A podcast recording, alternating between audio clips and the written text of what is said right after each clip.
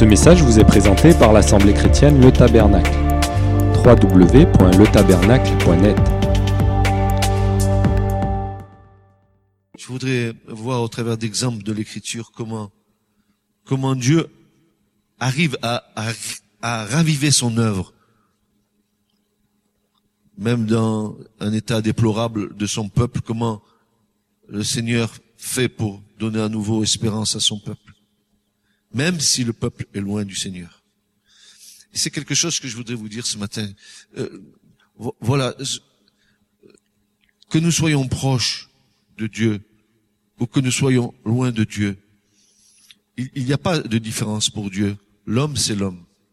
Mais voilà, je, crois que le cœur de Dieu, c'est que j'en suis intimement persuadé au fond de mon cœur, et je pense que c'est pareil pour vous, c'est que le désir du cœur de Dieu, c'est de sauver tous les hommes. Je ne crois pas que ça puisse être autrement, parce qu'il aime sa création, parce que la création de Dieu a, et je parle de l'homme, a eu un toucher spécial de la part de Dieu. Dieu n'a pas dit une parole pour former l'homme, mais il y a mis de ses mains. Il y a eu un toucher de Dieu dans la formation d'Adam. Quand il a pris cette glaise et qu'il a, formé le premier Adam, c'est de ses mains qu'il a fait. Il l'a fait de ses mains. Donc, en, faisant ça de ses mains, en touchant cette création-là, il a communiqué à l'homme la pensée de l'éternité. C'est pour ça que euh, de, devant devant l'état final de l'homme, quand l'homme va fermer ses yeux euh, pour euh, ce temps terrestre, nous avons eu l'occasion souvent, dans, malheureusement, de voir des personnes décédées passer leur dernier instant. Nous avons constaté que la majorité des personnes s'accrochent à la vie on voit que les gens ne veulent pas mourir, même dans leur dernier souffle. Ils sont là, c'est contraire à la nature de l'homme que la mort. Dieu nous avait créés pour l'éternité. Seulement le péché, voilà. Euh, ça, a été souvent euh, des expériences avec euh, avec mon épouse de voir des plusieurs personnes dans, cours de notre existence décédées mais nous avons toujours constaté que la mort, c'est quelque chose d'anormal. C'est pas quelque chose qui est dans le royaume de Dieu. Il n'y a pas la mort dans le royaume de Dieu. C'est pour ça que Dieu nous a envoyé le prince de la vie pour vaincre la mort. Je dis ça parce que euh, raviver l'œuvre de Dieu, c'est euh, donner à nouveau le souffle, euh, au peuple de Dieu de, lui donner à nouveau une espérance. Peut-être qu'aussi que la visitation de Dieu sur le peuple de Dieu va lui donner à nouveau un regain de foi pour pour se redresser. Euh, je, dis souvent que dans notre génération, notre Église, l'Église du Seigneur, euh, elle est comme la femme courbée. Elle a ses yeux fixés vers la terre. L'Église du Seigneur est, est trop terrestre et pas assez céleste. Elle, elle, vit trop avec les choses du monde, elle a trop les yeux penchés sur les choses du monde et souvent elle oublie de regarder vers le haut. Donc euh, nous voyons des exemples dans l'écriture et ce matin nous allons nous attacher à cela. D'abord la déportation du peuple d'Israël en, en Babylonie. Vous savez que chaque fois que le peuple d'Israël a enfreint au commandement de Dieu, s'est éloigné de Dieu et Dieu a, patienté avec eux, Dieu a patienté euh, que le peuple de Dieu s'est tourné vers les idoles, qui sacrifiaient leurs enfants à Moloch, qui les faisaient passer par le feu, qui consultaient les nécromanciens, les spirites, les magiciennes. Qui, chaque fois que le peuple de Dieu s'est égaré dans, dans, dans, dans les ténèbres, eh ben, euh, et chaque fois que nous nous égarons dans des lieux qui ne sont pas agréables à Dieu, alors nous risquons euh, de vivre une petite déportation spirituelle. Il en était ainsi pour le peuple d'Israël. Souvenez-vous du temps de Jérémie, quand euh, l'Éternel a permis que, Jérusalem soit renversée, il a permis que le temple soit pillé, il, il a permis même que les gens se mangent entre eux dans les sièges, il a permis, pourquoi? Pour la seule et bonne raison que ça faisait des années et des années qu'Israël tentait Dieu.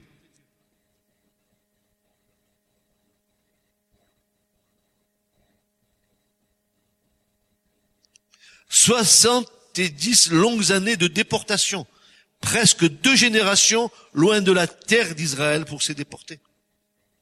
Qu'est-ce qui se passe, frères et sœurs, quand euh, le peuple d'Israël a été déporté à Babylone pendant 70 ans? Qu'est-ce qu'il a pu se passer?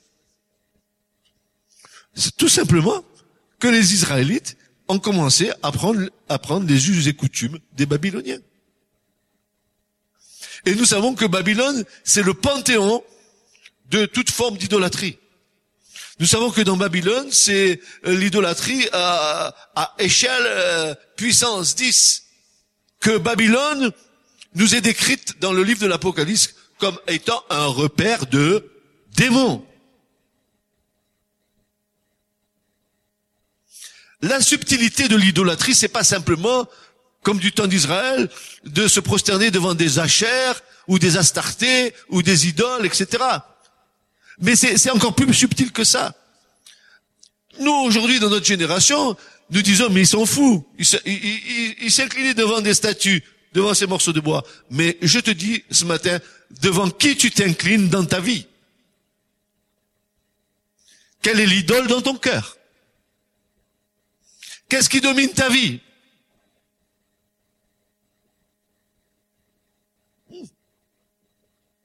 Et chaque fois que dans notre cœur, l'idole prend la place du Seigneur, nous sommes en train de tenter Dieu.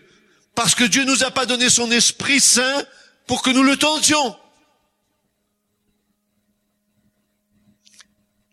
Les habitudes ont été prises un peu comme en Égypte, en déportation ou en esclavage. Mais quelle est la différence que tu sois déporté dans un pays étranger ou que tu sois en esclavage? Il n'y a aucune différence tu es un esclave déporté. Il en était ainsi pour Israël. 70 longues années passées loin de Jérusalem, la ville du grand roi, là où Dieu voulait et faisait résider son nom dans le temple,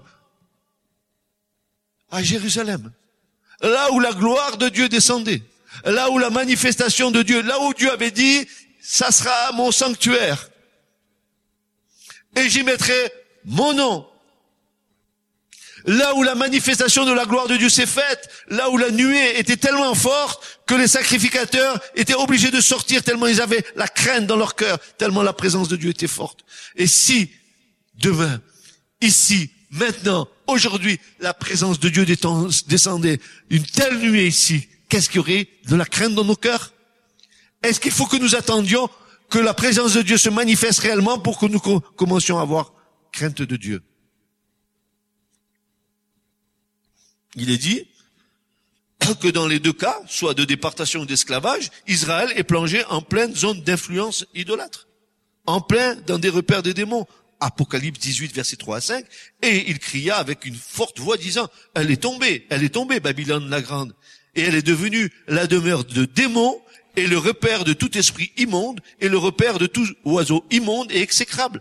Car toutes les nations, car toutes les nations, toutes sans exception, ont bu du vin de la fureur de sa fornication. En quoi le système babylonien nous introduit dans une fornication Tu forniques chaque fois que tu flirtes avec les puissances des ténèbres. Jésus a bien dit que c'était pas le fait euh, d'avoir de passer dans l'acte de l'adultère qui faisait de toi un adultère, mais c'est déjà tu convoitais avec tes yeux que tu étais en état d'adultère. Toutes les nations ont bu du vin de la fureur de sa fornication. Et les rois de la terre ont commis fornication avec elle. C'est-à-dire que nous, tous nos dirigeants, tous nos gouvernants sur toutes les nations sont en train de forniquer avec Babylone, le système babylonien. Enfin, il va falloir que nous le comprenions.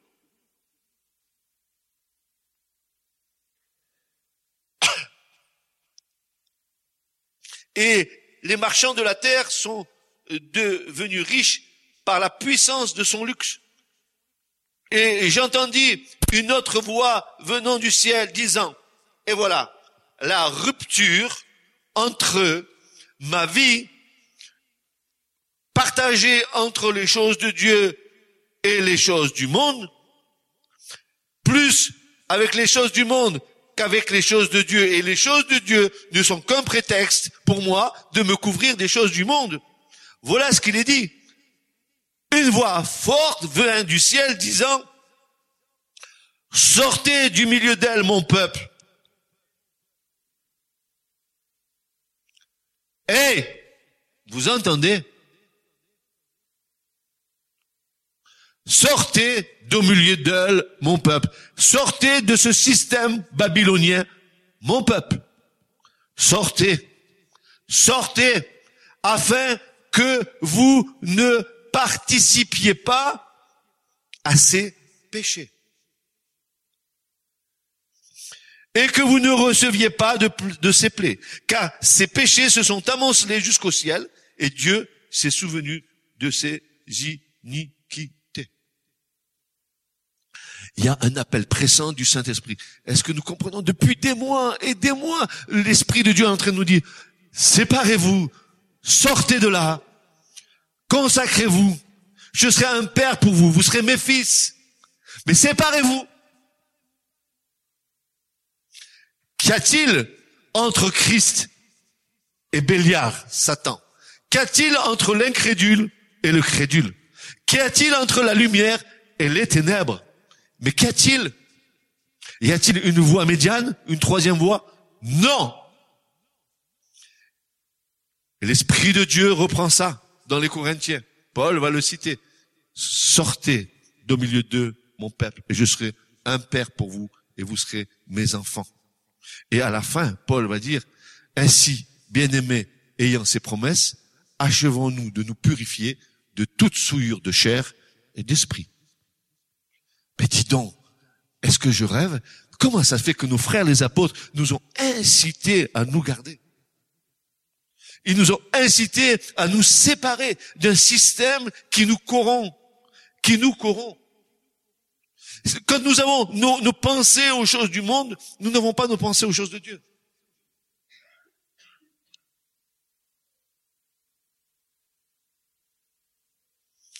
L'Éternel laisserait-il son peuple dans cet état? De même, laisserait-il son Église dans cette captivité spirituelle aujourd'hui? Je pose la question.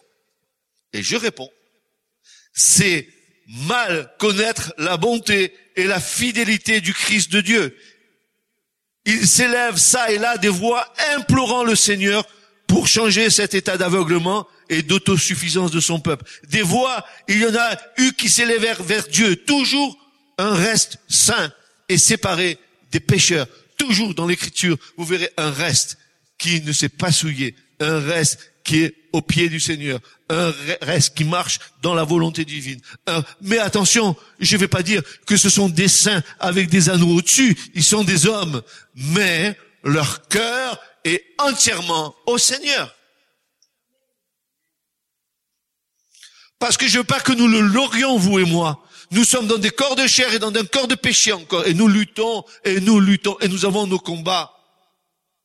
Mais si nous sommes remplis de l'esprit, plus nous sommes remplis de l'esprit, et moins la chair domine sur nous. Oui, Paul le dit. Le dit. Que euh, la chair convoite contre l'esprit et l'esprit contre la chair afin que nous ne fassions pas ce que nous voudrions faire. Ainsi, au temps actuel, dit Paul dans les Romains, il y a un résidu selon l'élection de la grâce. Toujours un reste. Et il y aura un reste. Pourquoi? Qui est ce reste? Eh bien, on peut dire peut-être que c'est les cinq vierges sages. Peut-être on peut dire l'église cachée dans l'église nominale. Des hommes et des femmes qui ne plient pas le genou devant Baal. Des hommes et des femmes qui ne font pas de compromis dans leur vie. Dans les choses de Dieu, aucun compromis.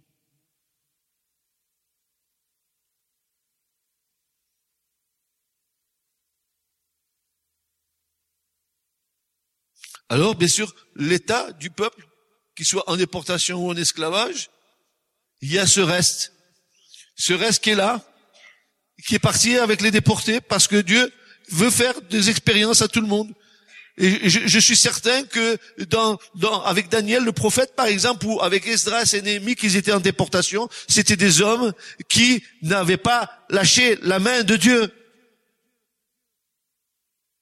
Ils étaient encouragés par les prophéties de leurs frères par exemple, euh, Esdras et Néhémie, comme Daniel, ils, savaient très très bien qu'il y avait une prophétie qui avait donné Jérémie le prophète en disant que le peuple serait pendant 70 ans en déportation en Babylonie, mais qu'au bout de 70 ans, Dieu le libérerait. Ils avaient, eh, frères et sœurs, regardez bien, ils avaient ces hommes de Dieu, ils avaient leur regard posé sur la parole prophétique. Combien de fois je l'ai dit? Ayant nos yeux posés sur la parole prophétique de Dieu pour voir l'accomplissement des promesses de Dieu. C'est là où le peuple de Dieu manque de discernement. La foi, c'est pas vivre le jour le jour. C'est que ça, la foi. Ça vaut pas le coup. Il y a une espérance, il y a un projet de Dieu pour nous. Mais quelle est ta place dans ce projet de Dieu? Ou alors, tu te contentes de vivre jour après jour ta foi? Mais il y a une vision de Dieu pour toi, il y a un projet de Dieu pour toi, pour ta vie. Il faut que tu le discernes avec l'aide du Saint-Esprit. Il faut que tu grandisses en maturité pour comprendre les choses de Dieu.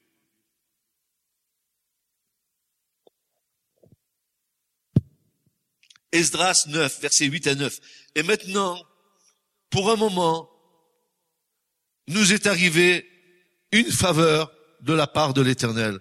Voilà, maintenant, c'est le moment, il va nous arriver une faveur de la part de l'éternel. Nous sommes en esclavage aujourd'hui. Nous sommes encore, l'église, elle est tiède. Elle est presque morte. Elle est moribonde. Nous nous attendons à une faveur de Dieu. Dans quel sens? Voilà ce que dit l'homme de Dieu. Il dit, voici. Maintenant, nous est arrivé une faveur de la part de l'éternel, notre Dieu, pour nous laisser des réchappés et pour nous donner un clou dans son lieu saint afin que notre Dieu éclaire nos yeux et nous donne un peu de vie dans notre servitude, car nous sommes ses serviteurs. Mais dans notre servitude, notre Dieu ne nous a pas abandonnés. Dieu n'a pas abandonné son Église. Et vous dites Amen. Parce qu'il va pas prendre une église morte, il va prendre une église vivante. Hein, on continue. Afin que notre Dieu éclaire nos yeux et nous redonne un peu de vie dans notre servitude, car nous sommes ses serviteurs, mais dans notre serviteur, notre Dieu ne nous a pas abandonnés. Il a étendu sa bonté sur nous devant les rois de Perse afin de quoi? Afin, lisez-le s'il vous plaît, si vous avez vos Bibles, afin de quoi? Ensemble, dites-le. Lisez-le, vous avez vos Bibles. Euh, personne ne suit. Pas mal. J'ai dit Esdras, hein, verset, chapitre 9, verset 8 à 9. J'attends. J'attends. J'attends que vous lisiez à partir du verset 9 et je veux vous entendre.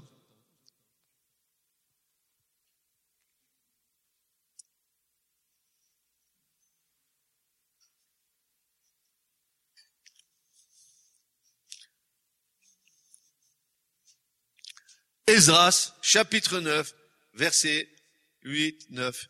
À partir du verset 9, alors, qu'est-ce qu'il est dit? Vous avez tous trouvé? Non? Vous voulez que j'aille vous chercher où est le livre d'Esdras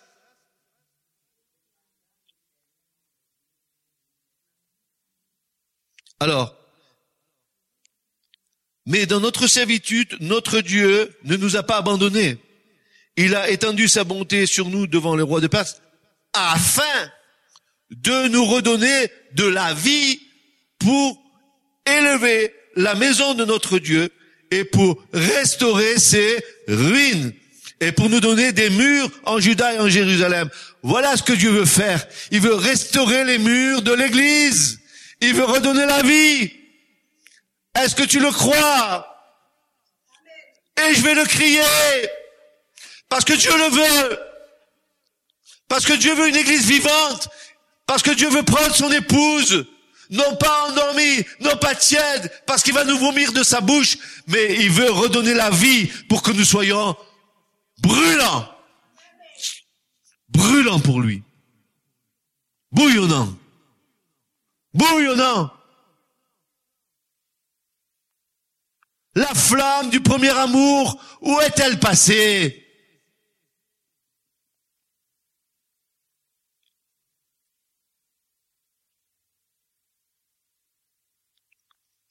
Habacuc 3.2. Oh, éternel, j'ai entendu ce que tu as déclaré. J'ai eu peur. Oh éternel, j'ai entendu ce que tu as déclaré. J'ai eu peur. Habacuc chapitre 3 et verset 2.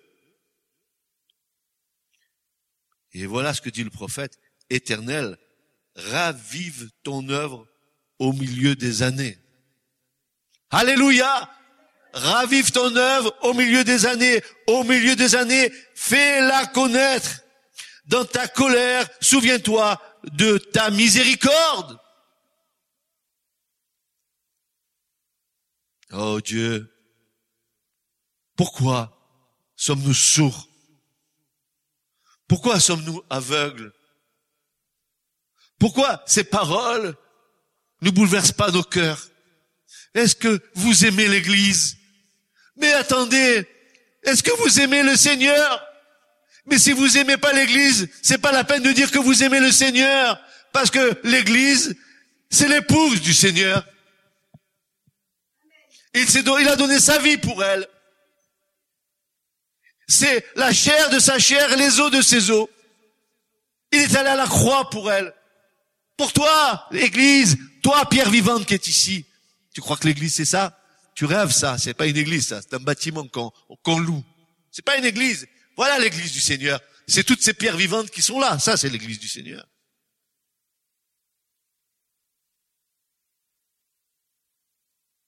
Psaume 85, 6.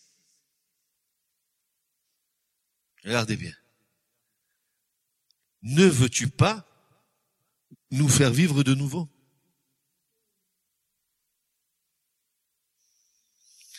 Afin que ton peuple se réjouisse en toi. Tu veux pas vivre de nouveau pour te réjouir dans ton Seigneur? Tu n'as pas marre de ta petite vie médiocre? Mais je te juge pas, mais je vois comment est l'église. C'est même pas moi qui le dis. C'est la parole de Dieu qui dit que l'église de la Odyssée, elle est tiède.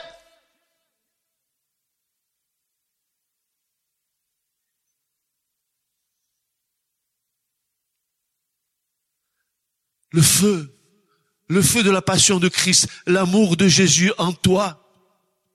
Est-ce que tu es passionné de ton Seigneur? Moi, je peux pas dire, Seigneur, comment ça se fait que tu, tu n'as pas honte de m'appeler ton frère? Quand je sais comment, de quelle matière je suis fait Tu n'as pas honte de moi. Tu as payé le prix pour ça.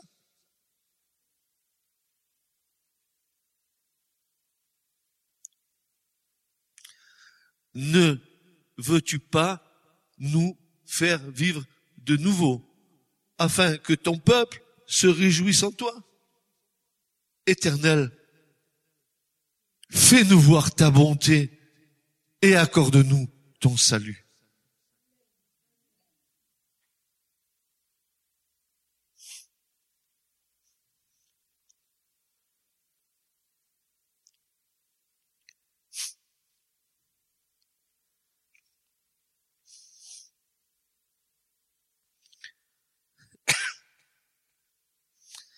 C'est une extrême nécessité à cause de la tiédeur du peuple et de cette génération dans la foi. Il est temps que nous ayons un regard sans concession sur nous-mêmes et que nous soupirions après l'eau de la miséricorde du ciel. La pluie de l'arrière-saison n'est pas un luxe, elle est la solution à la fertilisation des cœurs à cause de leur grande sécheresse.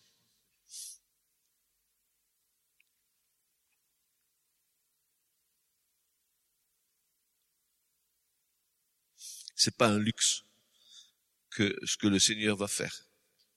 Je dirais même que c'est une espèce de SAMU du ciel qui va venir pour donner peut-être la vie à ce qui peut être encore engrangé dans le ciel.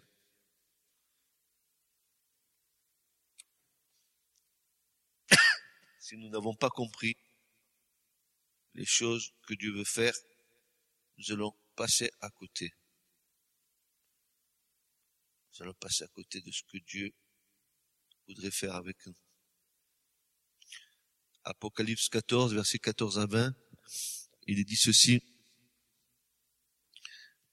Et je vis, voici, une nuée blanche, et sur la nuée, quelqu'un assis, semblable au Fils de l'homme, ayant sur sa tête une couronne d'or, et dans sa main une faucille tranchante, et un autre ange sorti du temple, criant à haute voix à celui qui était assis sur la nuée, lance ta faucille et moissonne, car l'heure de moissonner est venue parce que la moisson de la terre est desséchée.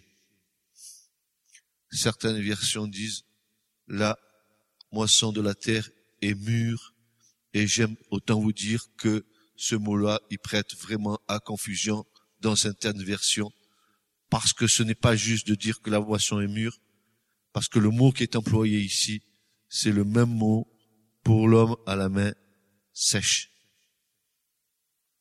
Elle n'a pratiquement plus de vie. Xeraino en grec veut dire complètement desséché, une main sans vie, une moisson qui est pratiquement euh, morte. Alors, il y a urgence, n'est-ce pas? Voilà ce que l'ange va dire. Et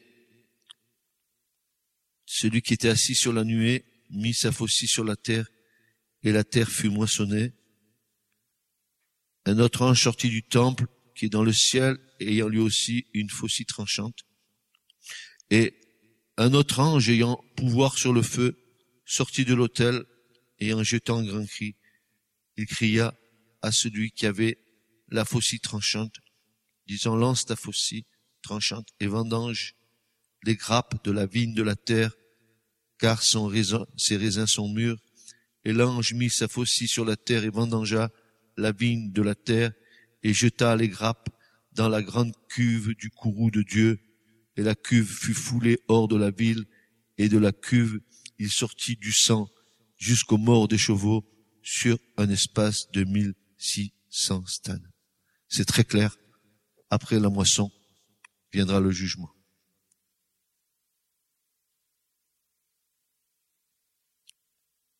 Mais il faut bien se rendre compte que cette moisson qui est là, si le Seigneur, notre Dieu, ne fait pas un acte de miséricorde à son Église, s'il redonne pas vie à l'Église, alors il se pourrait que la moisson soit perdue. Mais je vais vous dire une chose, Dieu ne laissera pas faire cela. Il fera en sorte de redonner vie à son Église et l'Église rentrera dans son service tel qu'elle aurait toujours dû le faire, non pas avec un autre évangile, mais avec un vrai évangile, l'évangile de la grâce du Seigneur. Et même si nous faillissons dans l'annonce de l'évangile, il nous est dit dans l'écriture que l'ange, un ange, tient dans sa main l'évangile éternel de Dieu et va le proclamer lui-même à toutes les nations. Si nous faillissons, Dieu ne faillit pas message vous a été présenté par l'Assemblée chrétienne Le Tabernacle. www.letabernacle.net